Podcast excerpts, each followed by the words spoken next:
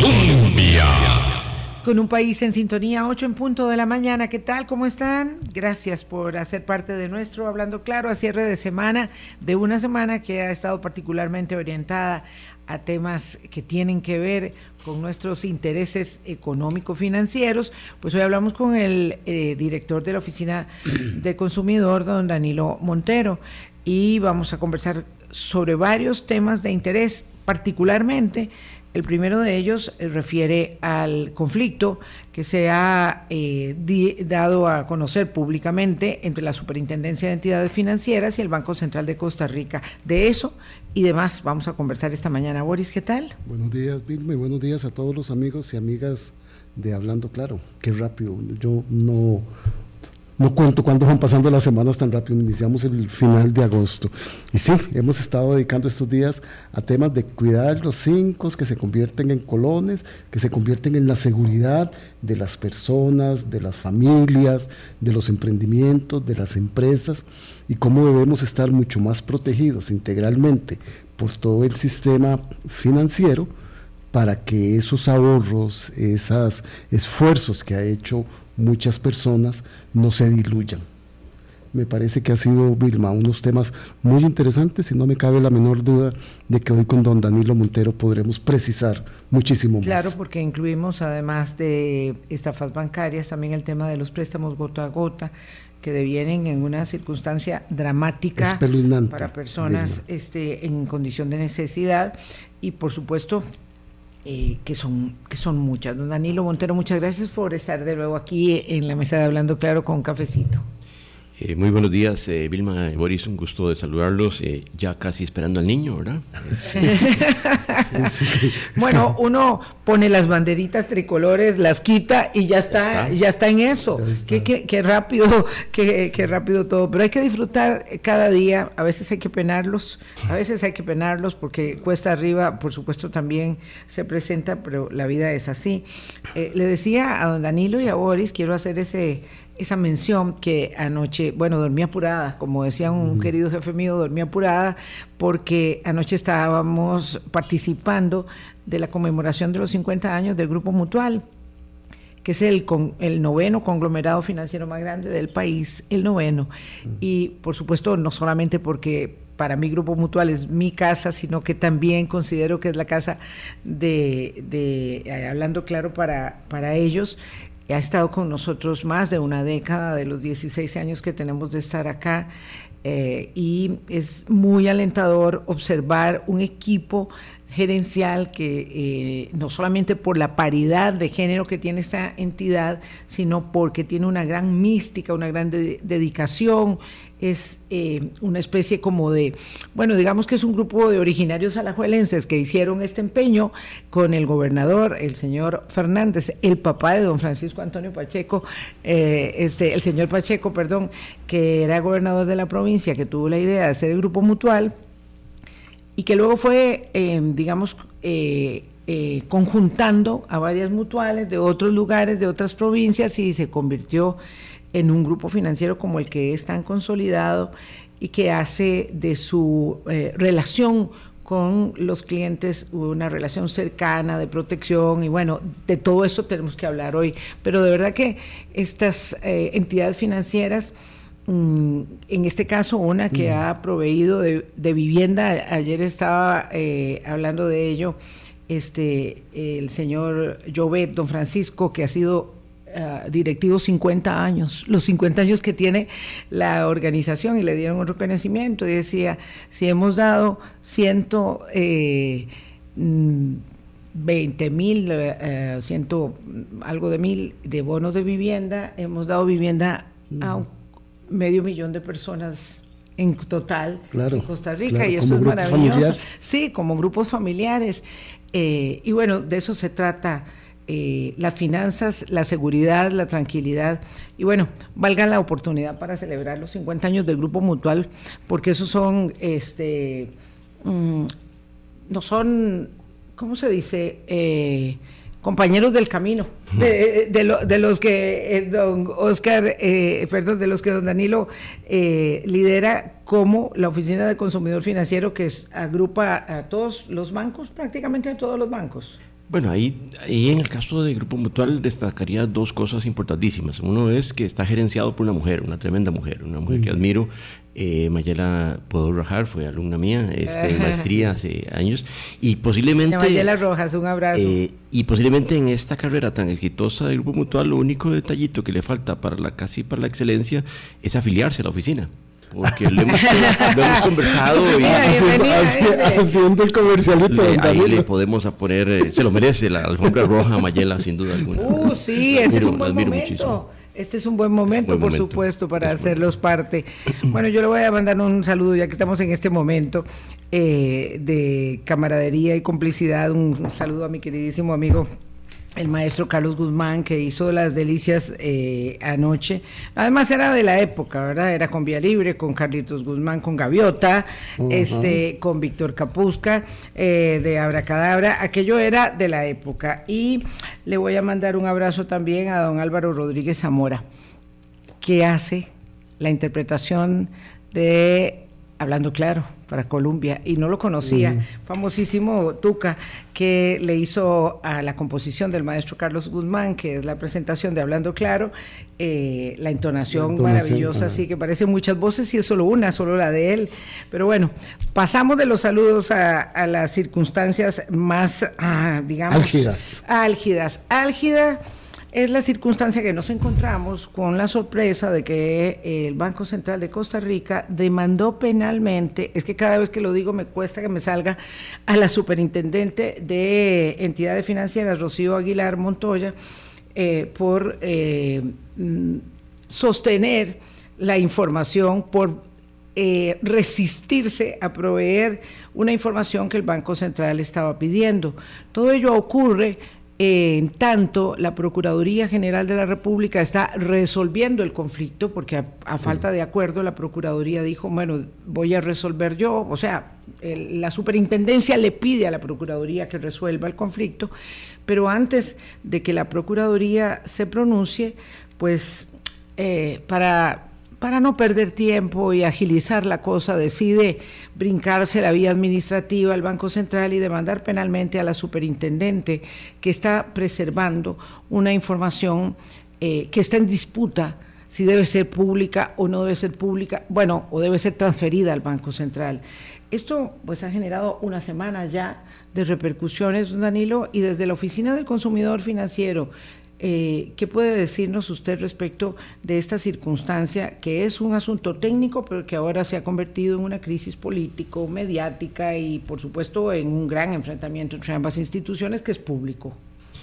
Sí, Vilma, ahí uno puede abordarlo desde lo más general hasta lo más eh, eh, detallado. a nivel macro, a mí por lo menos como economista, me llama la atención, digamos, que el Banco Central no esté cuidando las formas desde el punto de vista de gobernanza.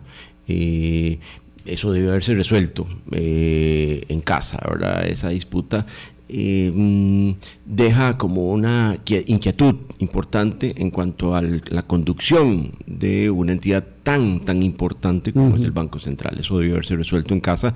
Y no es que en el pasado no haya habido conflictos, estoy seguro que los ha habido, pero se, se resuelve en casa. En segundo lugar, eh, distrae, distrae esa disputa.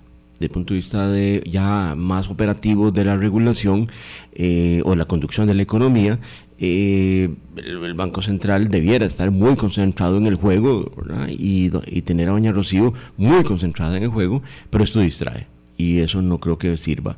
Y ya en la base, desde el punto de vista de los consumidores, la oficina ha llamado la atención en cuanto a que en nombre del consumidor se han estado haciendo muchas cosas, pero mm. nunca se le pregunta al consumidor. Usted, don Boris, esté calladito, yo estoy haciéndolo todo en defensa suya.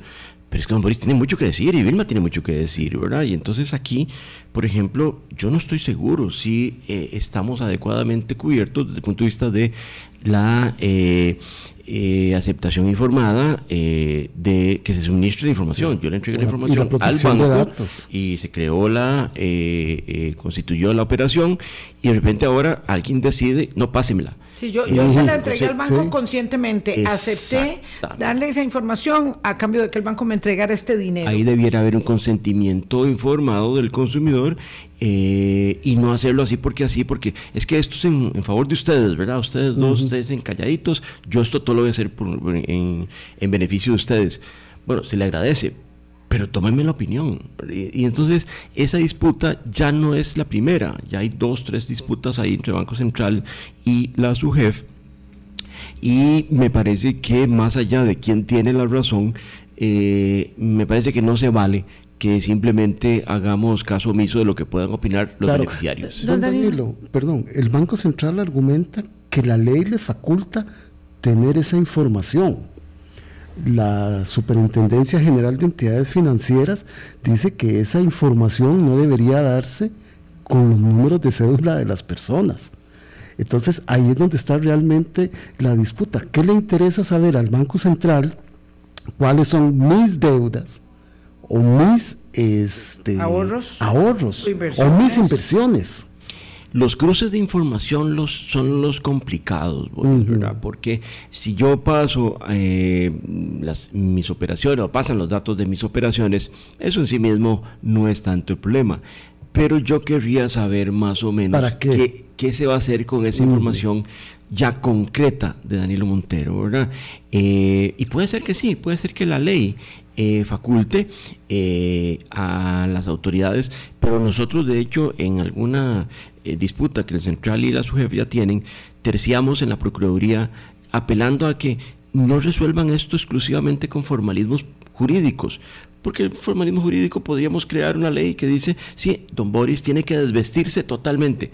Puede ser que la ley esté adecuadamente aprobada, pero eso no es moralmente eh, necesariamente aceptable. Y entonces, piensen por un momento de si realmente corresponde que esa información ande circulando o al menos no tengamos certeza de que hay un consentimiento informado. Ese es un principio básico que hoy en día prevalece, posiblemente hace 20, 30 años. Ah. No lo hacíamos, pero hoy sí. Don Danilo, usted utiliza un término que es, eh, digamos, muy formal, es la gobernanza del Banco Central. Em, esto significa que al accionar penalmente, al renunciar a la vía administrativa, que es lo que hizo el Banco Central, y accionar penalmente, esta diferencia de criterio, ¿verdad?, que coloca a la superintendente en una posición de imputada, eh, este constituía per se Mm, lo que ustedes llaman un hecho relevante que debió haberse dado a conocer con transparencia, porque aquí la que da a conocer que ha sido este, llamada a, ser indagada como imputada es la superintendente de entidades financieras. Sí, para los que ya acumulamos algunas juventudes, eh, llama la atención el hecho y más bien sorprende que haya sido la imputada la que lo anuncia, ¿verdad? Eh, porque uno como ciudadano se pregunta, pero entonces esta información no iba a trascender. Si doña Rocío no, lo, no libera esa información, eh, hubiéramos quedado los demás, los ciudadanos de a pie, eh, ayunos de ese dato. No sé si esa era la idea, me parece que la transparencia que uno desea del Banco Central es que no estaban demandando, el Banco Central no estaba demandando a Danilo Montero, era la superintendente, una eh, subordinada muy particular, porque es superintendente, ¿verdad?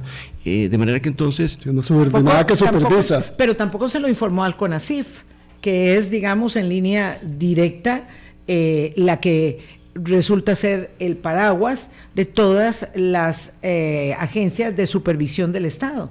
Ahí es donde uno se pregunta qué tipo de gobernanza se está aplicando, ¿verdad? Porque, digamos, ese es un tema que he venido estudiando ya por poco más de 15 años y digamos, para decirlo menos, llama la atención la forma como lo han manejado, porque es un ente público, no es cualquier ente público, mm. no es un banco público, es el Banco Central con respecto a una, una, entidad que está llamada a supervisar lo que hace todo el sistema financiero.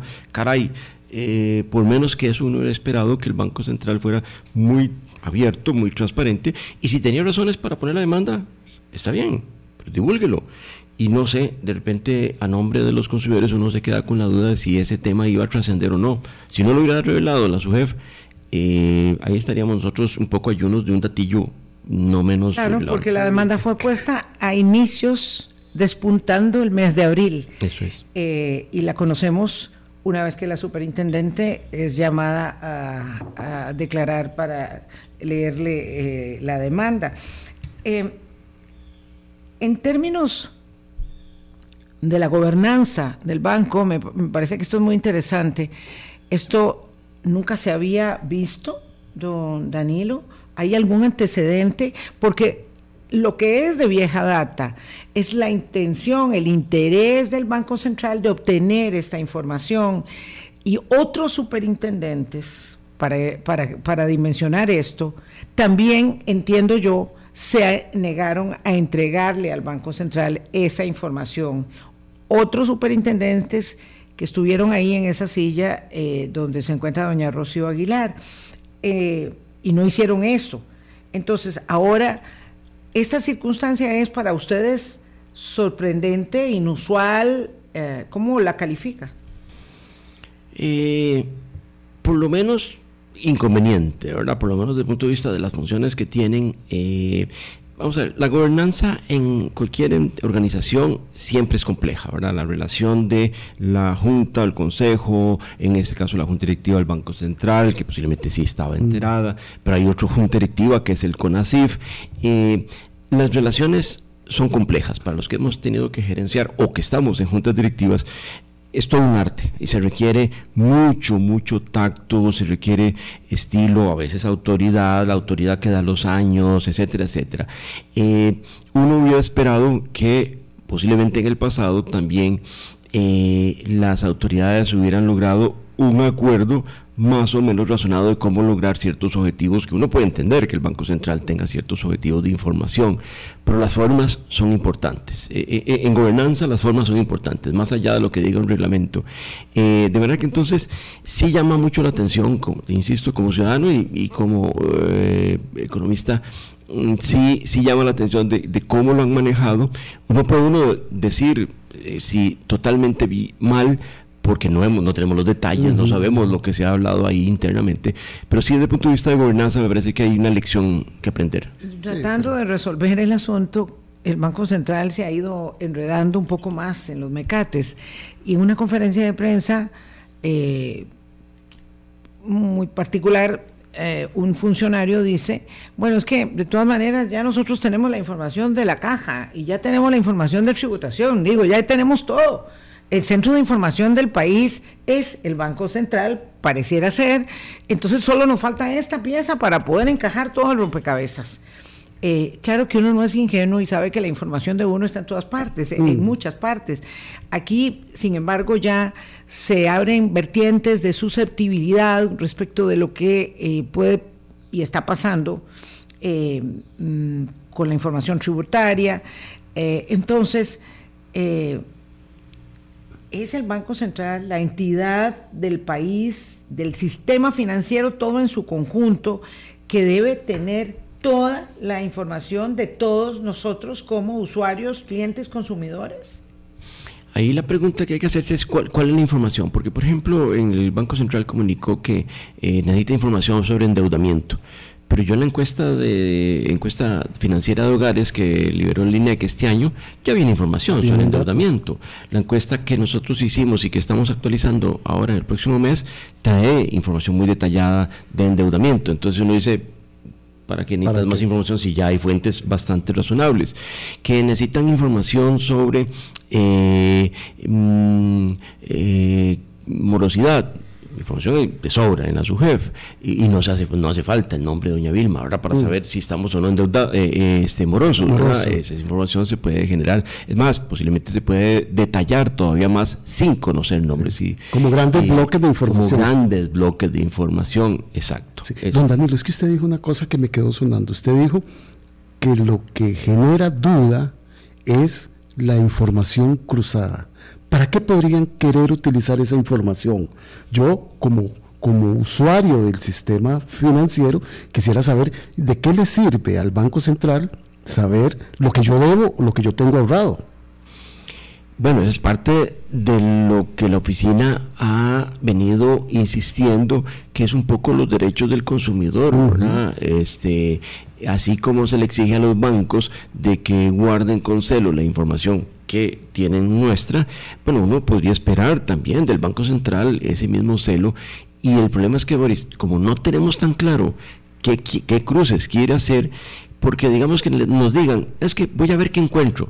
Mm eh, esa, eh, esa respuesta no me tranquiliza, ¿verdad? esa no me... O a quién encuentro. Eh, o a quién busco. O a quién busco. sí, sí, sí, sí, sí, Entonces, se generan estas suspicacias, Boris, exactamente, que usted acaba de mencionar. y entonces, no es que encuentro, sino a quién busco. exactamente. Entonces, uno puede desear que el Banco Central tenga la mejor información, que se convierta en mejores políticas públicas pero si no tenemos claro o si no logran explicarnos con mucho más claridad qué se quiere hacer con la información, eh, esas suspicacias están a flor de piel, ¿verdad? No, eh, son inevitables y entonces no lleva razón el Banco Central de enojarse.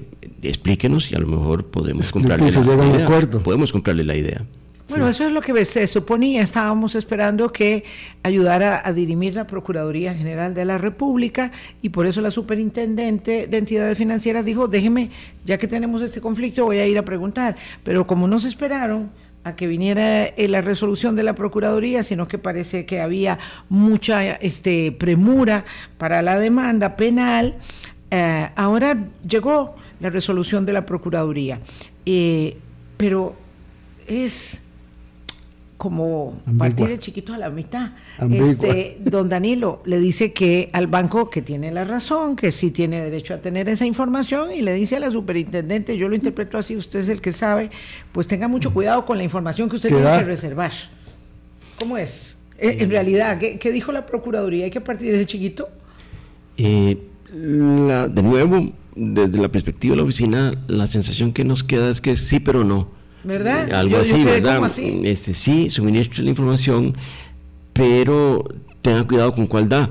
Y nos dejó, creo yo, en el peor de los mundos, ¿verdad? Porque le da en alguna medida razón al Banco Central, lo cual creo que todos aceptábamos que sí, en principio el Banco Central tiene razón de tener interés en, en tener más y mejor información, sobre todo con las herramientas de análisis que hay hoy en día, pero anonimizada. Este, Pareciera que no hace falta tener los números de cédula. Puede ser que interese cuánto endeudamiento o cómo evolucionar el endeudamiento de los bloques de edad de 20 a 24, de 25 a 28, etcétera, etcétera, por regiones, por cantones, por distritos si quiere. Eh, pero ya sí, como poder tener la posibilidad de decir, bueno, es que estos que están altamente endeudados, además tienen deudas en tributación, además tienen incumplimientos en la caja, pero además eh, votaron de tal forma Mm, uno puede hilar demasiado fino porque tienen o podrían tener toda la información y de nuevo eh, los derechos del consumidor podrían, podrían, a manera de hipótesis, verse un poquito afectados. Estamos en una circunstancia tal que la Procuraduría no terminó de dirimir el conflicto. Entonces, parece muy extraño que el que vaya a dirigir la política pública en punto a esto sea el Ministerio Público, porque esto ya es una demanda penal. Entonces, eh, digo, es que es de locos. Eh, es un poco demencial pensar que ahora el Ministerio Público va a venir don Carlos Díaz y va a decir, ¿sabe usted? Señora eh, superintendente, entréguele esa información al Banco Central, o sabe usted, Banco Central, no me convence su argumento donde tenía que terminar de dirimirse un conflicto de índole financiero administrativo eh, es que el, peor lugar me parece que sea el Ministerio Público. Sí, Como si no tuvieran muchos problemas el Ministerio Público que sí tiene que resolver. Sí, y de nuevo, ahí en un momento nosotros vemos que se invoque los derechos del consumidor. Ese es el problema de fondo, ¿verdad? Seguimos haciéndolo todo en nombre del consumidor, pero nunca le tomamos opinión, nunca nos preguntamos, bueno, ¿y cómo están quedando los derechos del consumidor? ¿Quién levanta la voz?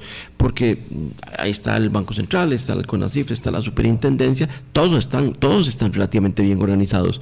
Los consumidores no tienen ninguna organización que los defienda más allá de lo que podría ser eh, el gobierno de turno que nos representa, porque fue al que le fue otorgada el, poder eh, y en ese sentido posiblemente vemos totalmente ausente al, eh, al Estado como representante de los, de los ciudadanos, ausente de este tema, y entonces lo que, lo, que vemos es resolviéndose por formalismos jurídicos y de repente un artículo, un inciso, es lo que va a terminar resolviendo un tema y los consumidores viendo el circo desde... sin saberlo, el Estado, vamos a ver, ¿cuál entidad es competente para resolver esto ahora?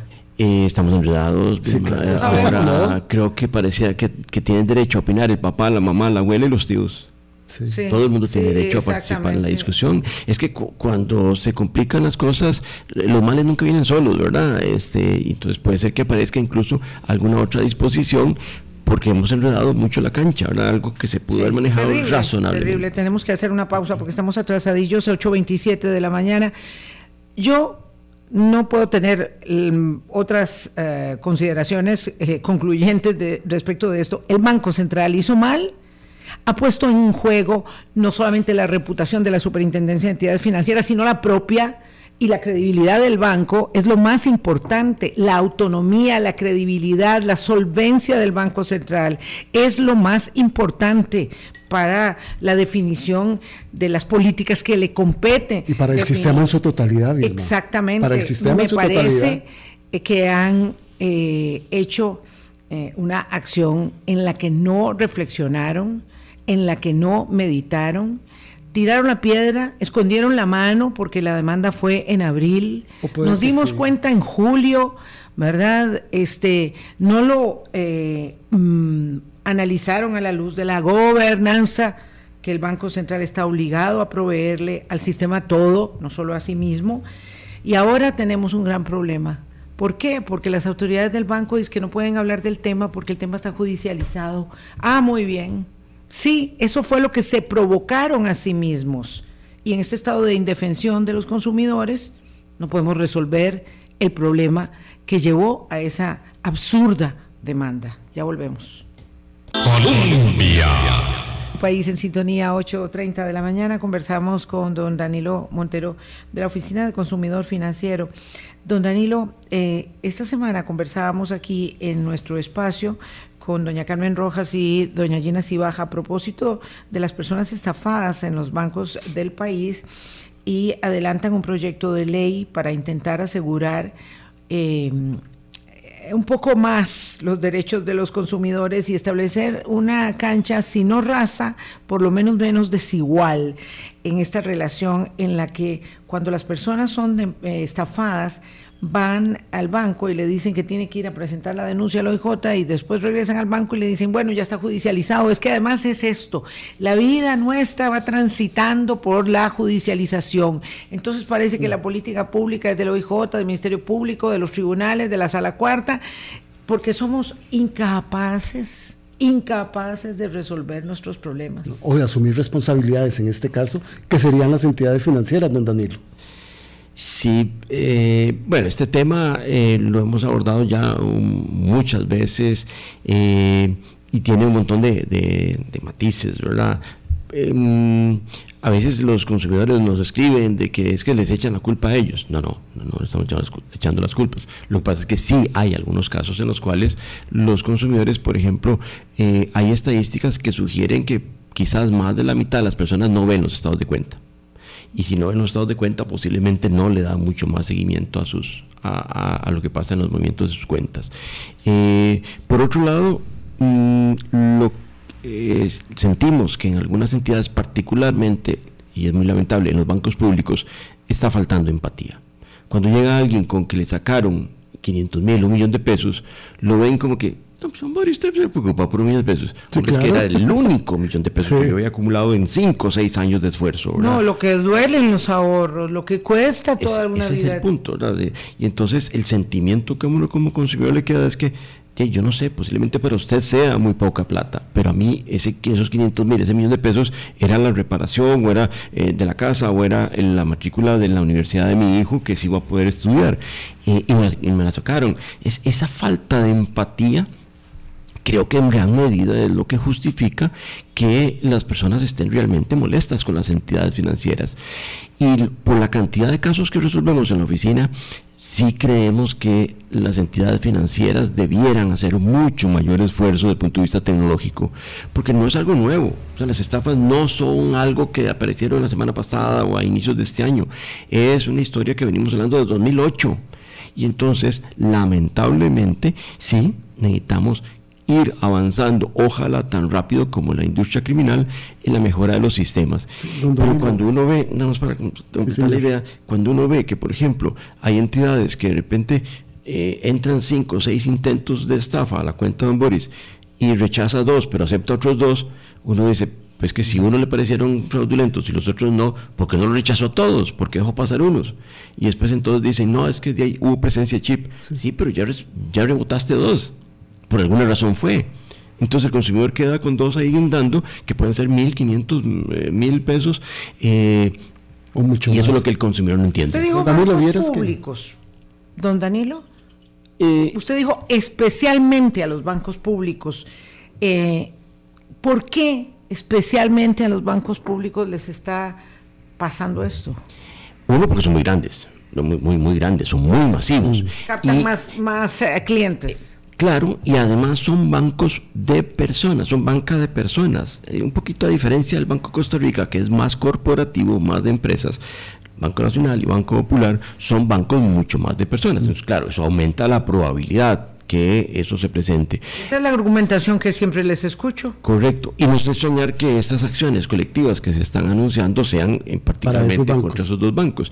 Pero es que además eh, a pesar del interés que hemos comprobado en las juntas directivas de afiliarse, ha sido imposible lograr que ciertas personas, ciertos mandos medios, eh, le den el espacio a la administración de aprobar la afiliación. Hemos resuelto cantidad de situaciones entre la afiliación a la Oficina del Consumidor Financiero. Los bancos públicos hemos llegado a nivel de juntas directivas y uno confirma que efectivamente los directores creen que debieran estar afiliados, pero hay mantos medios que se encargan de que eso no ocurra. Los bancos públicos no forman parte de la oficina del consumidor financiero. A pesar de los de, la cantidad. Sí, bancos privados, las cooperativas del país, las más grandes, están afiliadas, puestos de bolsa, eh, tenemos una, una financiera. Los bancos públicos ha sido imposible lograr que... Eh, y, no es porque no puedan. ¿No es prepotencia? Eh, no podría yo no podría yo eh, calificarlo ¿verdad? No, no soy yo la persona pero sí nos sorprende otra vez de nuevo desde el punto de vista de gobernanza cuando uno ve directores miembros de junta directiva convencidos de que eso ayudaría a los consumidores hay mandos medios que se encargan de que eso no no ocurra. por eso, don Danilo, a mí me queda que usted dice que debemos ir que los, los sistemas financieros, que los bancos, perdón, deberían ir eh, innovando mucho, mucho más en tecnología y en seguridad.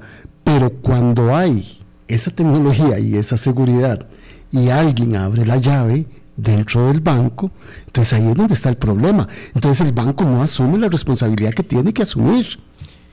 Sí, y, y, eso es un poco lo que nosotros hemos venido mencionando, Boris, de que eh, algo tan simple como los miembros de la Junta Directiva, la gerencia general, debían estar un día en el mostrador del banco atendiendo a alguien que llega con una estafa, para entender esa conversación. Porque uno desde el Olimpo, uno lo que ve son números. Como director uno lo que ve son números. Yo fui director bancario y uno lo que ve son números.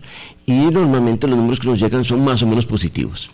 Eh, no se han estado resolviendo los problemas, pero cuando uno ve a los ojos a una persona que acaba de perder 500 mil pesos y simplemente sin conocer los detalles le digo, no, Boris, es que usted dio información. La culpa es suya. La culpa es suya.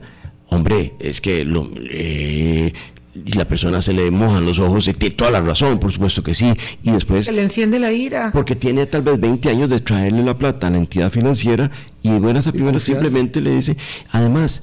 Se le perdió. Ha habido casos en los cuales si uno se pregunta, ¿cómo sabían que yo acabo de depositar 2 millones de pesos? Esa información se supo 20, 30 minutos después de que yo lo deposité al menos como director, como gerente bancario, debería preguntarse, ¿Y será posible que tal vez sí hay información, fuga de información?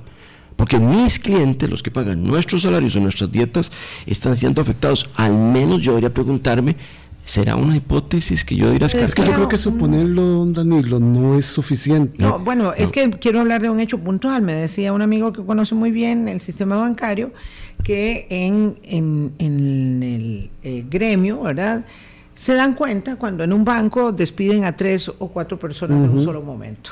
Y dicen, mire, ya, ya no está, ya no renunció, los renunciaron. Reorganización. Todo el mundo sabe que aquellos son renunciados porque estaban oliendo donde no debían, metiendo la mano donde no debían. Silencio absoluto, porque claro, ahí está el problema de la transparencia versus eh, lo sensible del negocio, ¿verdad? Voy a decir, mire, ves, la verdad es que tengo eh, eh, tantos empleos corruptos, este, y claro, entonces ya nadie quiere llevar la plata ahí.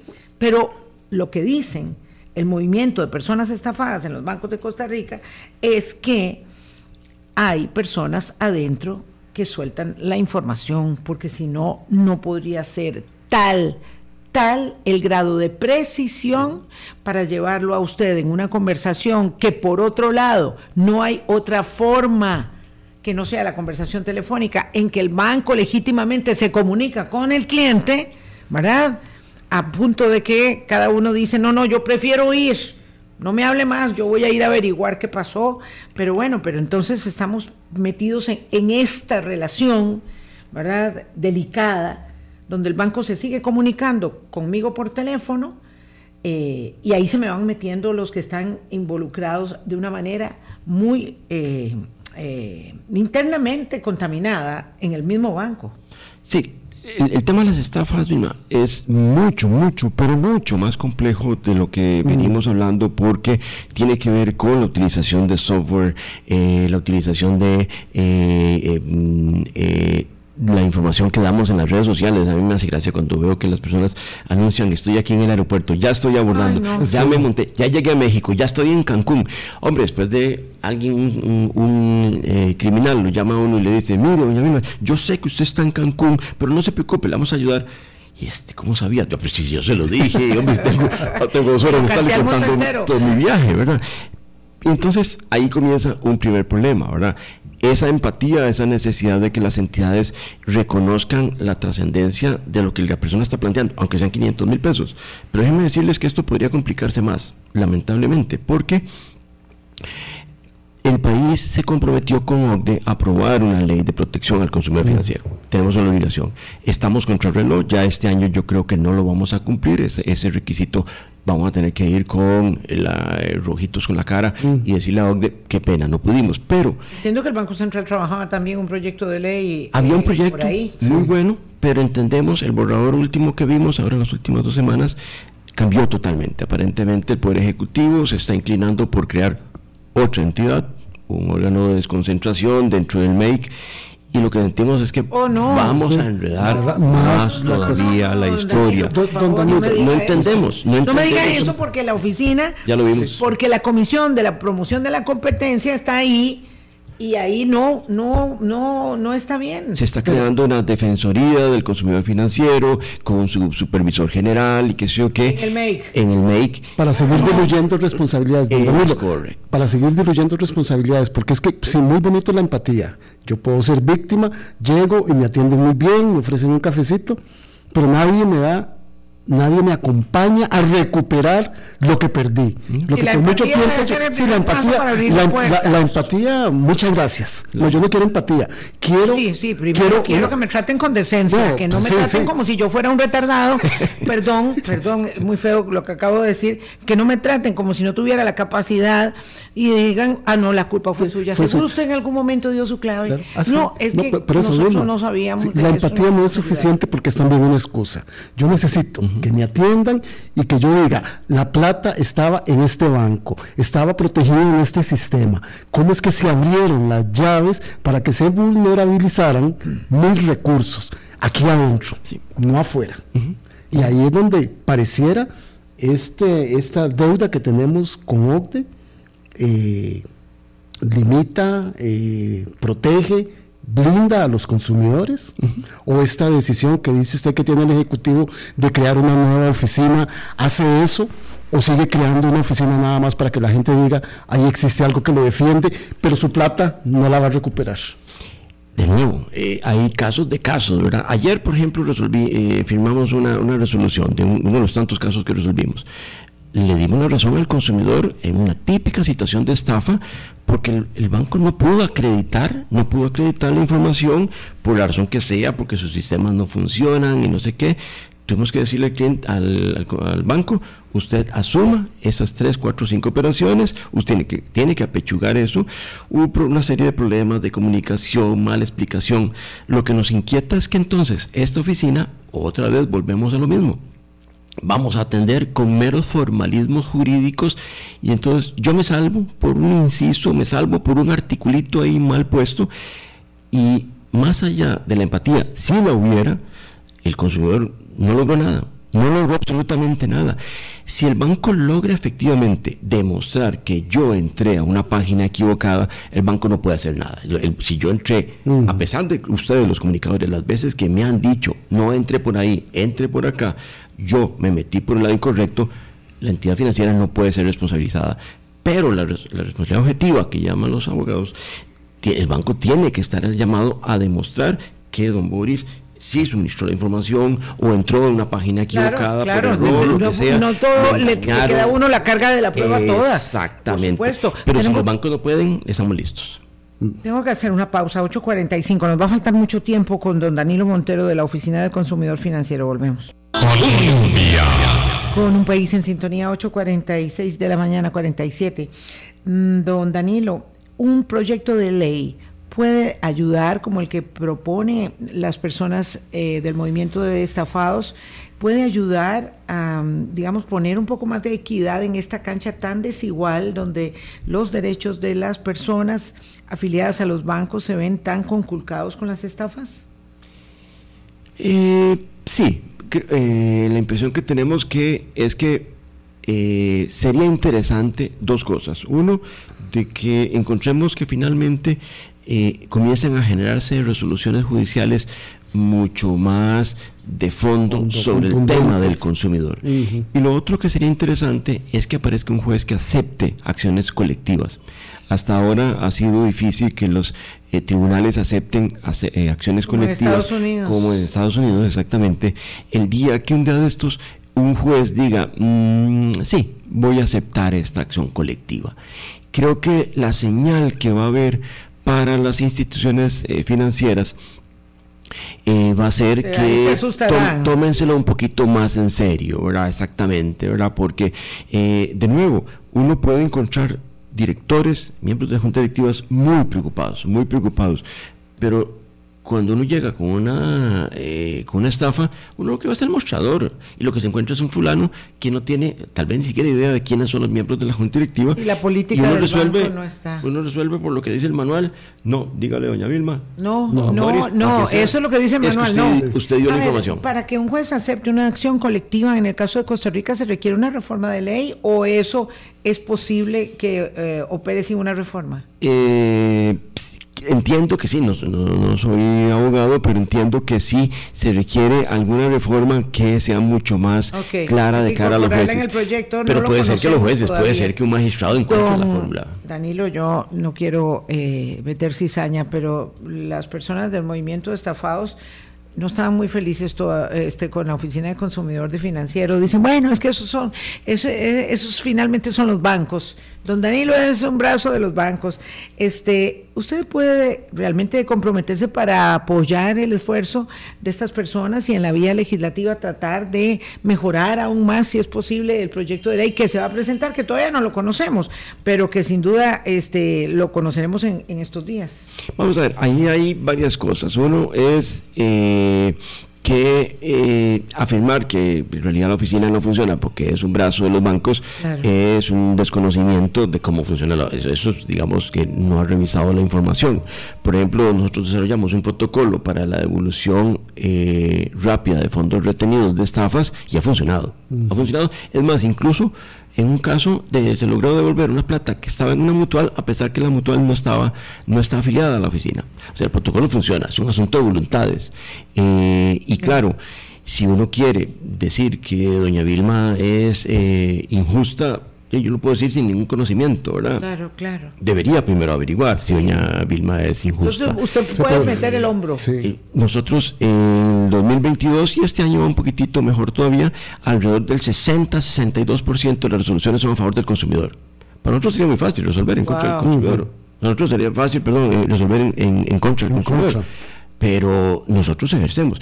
Si esa estadística no les interesa a algunas personas, ya no puedo hacer nada, ya, ya no puedo evitarlo, pero ahí está la estadística. Este, sí, sí, logran resolver, eh, ayudan, por lo menos para acompañarlo a uno en el calvario. No podemos ayudarle, en el caso del Banco Nacional y Popular, sí, porque ya lo hemos dicho. Claro, este, claro, ya. No afiliados porque no, quieren, afiliarse. Porque no, quieren afiliarse. no, me trasladan la carga, del Banco Nacional y del Banco Popular nos dijeran algo al respecto. Exactamente. Sobre, porque tienen la mayor cantidad de clientes y en el caso del Banco Popular tiene público cautivo. Mucho público cautivo. sí, el, nacional por tradición, el popular por obligación. Pero, pero podrían dar un paso adelante y modernizar un poco su esquema de interrelación con el cliente. No nos va a dar tiempo, don Danilo, pero eh, hay que dejarlo por lo menos este, señalado para que eh, nos acepte una próxima invitación. Ha sido muy interesante. Eh, nos enseñaron a bancarizarnos. Nos han dicho toda la vida que tenemos que bancarizarnos. Es necesario hacerlo. y las personas que no son bancarizadas, a veces para acceder a un préstamo, y lo peor es que ese préstamo no sea para un artículo suntuario, sino hasta para comer, se ven endeudadas doble, triplemente, pierden la paz, pierden de verdad incluso la vida por un préstamo gota a gota. Sí, sí, sí, sí, sí, este, sí eh, es una problemática que posiblemente no suma muchísimos millones, pero sí, lamentablemente, suma muchas personas. Mm. La, problemática no es una problemática que uno diga es de unas dimensiones comparables al tamaño del sistema financiero porque en monto posiblemente no lo es, pero es dolorosísimo eh, cuando uno escucha los relatos que ustedes hacen, los comunicadores, eh, de personas que llegan a ese extremo. Eh, ayer comenzamos un proyecto muy ambicioso en la oficina, a comenzar con obras de teatro, a llevar a escuelas y colegios educación financiera. Ayer comenzamos en la escuela de Tobosi, hoy en este momento está mi gente en eh, en, la fila de Acerrí, la semana entrante, bueno, semana entrante vamos para Quebradilla. La idea es que la gente comience a entender, uno, la importancia de la, de la bancarización y dos, una serie de eh, conceptos muy elementales, nuestras abuelas con mucho menos educación lo sabían, y es que la, eh, el, el, endeudamiento no es algo, no es un enemigo, pero es, hay que aprender a usarlo, hay que aprender a usarlo y desafortunadamente algunas personas hoy en día ven como mala, como mala, mala cosa. Eh, vemos gente que acude al gota a gota eh, y, de manera muy injusta decimos es que ha sido muy irresponsable en el manejo de su deuda. No, es que a lo mejor se echó al hombro, a lo mejor se echó al hombro media familia si tenía una razón de echarse al hombro a media familia, eso no, somos nosotros quien para No tiene trabajo, no tiene trabajo. Perdió el empleo, este, se informalizó, estos muchachos que están en las plataformas de transporte eh, y se enredan. Eh, hemos recibido personas en la oficina que se metieron en un negocio con un compañero de trabajo la, deuda salió a nombre mío, el negocio no prosperó y adivinen a quién le quedó la deuda, ¿verdad? Me entró el embargo, me quedé sin empleo y me quedé siempre con la deuda. O sea, hay cientos de cientos de historias y entonces el gota a gota no es simplemente una estadística en el OIJ que es un dato relevante, es que hay un montón de historias humanas ahí atrás, eh, que hay que perseguirlo, sí, y creo que el OIJ está haciendo un muy buen trabajo ahí, pero eh, eh, es una industria complejísima aquí y en el resto de Latinoamérica. O sea, no es solo Costa Rica que tiene gota a gota. Sí, como no, igual que las estafas bancarias es en América Latina el problema. Exactamente. Sí. Vilma, sí sería importante por ser un tema tan delicado, tan complicado y que el pago final de mucha gente puede ser su vida, que, tratemos el tema con don Danilo profundidad en otra oportunidad. Claro, eh, como debe ser. Como debe ser. Esto lo que da la razón a lo que decía don Danilo esto del Banco Central, eh, tan inaceptable como resulta, ha sido un gran distractor, porque íbamos a hablar solamente del, tema de gota a gota y las estafas bancarias, pero bueno, eh, don Danilo, el café estaba bueno, puede volver. Sí, puede volver. Por supuesto que sí, por supuesto que sí. Y sin azúcar, ¿verdad? Sabe mejor, sabe mejor. Muchas negro gracias. y puro, y sin azúcar y sin nada. Que tengan un buen fin de semana. Sí, cuídense mucho, tengan buen fin de semana. Nos encontramos el lunes aquí en Colombia, hablando claro con un país en sintonía. Chao. Hablando claro,